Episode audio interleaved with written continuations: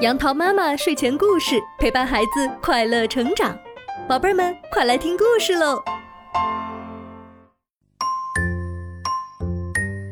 嗨，宝贝们，今天杨桃妈妈要给你讲的故事是《大猩猩拜师》。欢欢是一只大猩猩，它可是森林里重要的一员。你们看看它是什么职业呢？大猩猩欢欢头上戴着红十字标志的帽子。没错，大猩猩欢欢就是一名医生，所以森林里的动物们都称呼欢欢为猩猩医生。而且，猩猩医生还被评为了森林最佳医生。虽然被评为了森林最佳医生。但大猩猩欢欢从来不骄傲，他总是虚心学习，希望能更好的为大家治病。所以每天一有空，大猩猩医生就坐到桌子前，认真的阅读医学书籍，并仔细的做着笔记。有一天，狮子生病了，他来到大猩猩医生家。嗨，你好，狮子，你怎么了？我也不知道我怎么了，我浑身冒汗，嗓子疼，肚子也痛，我浑身都难受。你快帮我看看，我生的是什么病啊？大猩猩医生一听，连忙请狮子进来，躺在病床上，为他做了全身检查，并且量了体温。但狮子的病实在太奇怪了。大猩猩医生从来都没有见过，自然也没有办法帮助狮子。就在这时，一只小猴子正好从窗外经过，看到了这一切。于是，小猴子便进来说：“猩猩医生，狮子，你们好，我是小猴子。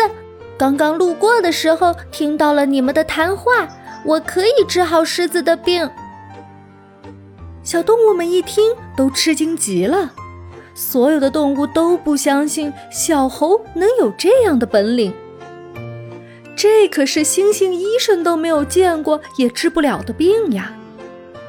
但森林里也找不出其他更适合的人选了，所以大家决定让小猴试一试。小猴子认真检查了狮子的身体，并为它对症下药。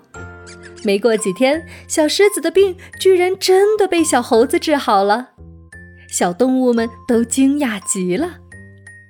大猩猩医生急忙向小猴子请教：“小猴子，你太厉害了，真是见多识广。今后你做我的老师吧，我要向你学习更多的医学本领，帮助更多的人。”呵呵，大猩猩医生，你过奖了。我只是以前刚好见过这样的病，所以会治。我可当不了你的老师。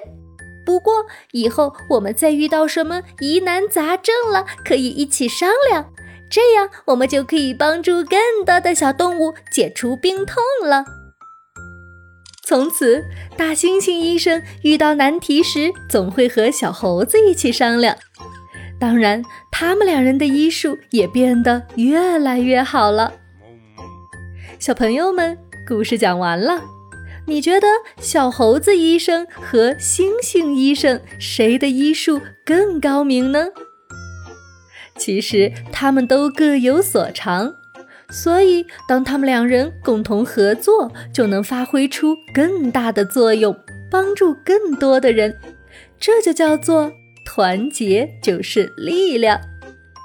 所以，今后当我们遇到困难的时候，也可以多向爸爸妈妈还有小伙伴们寻求帮助。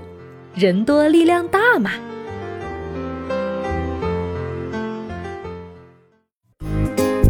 好啦，今天的故事就到这儿。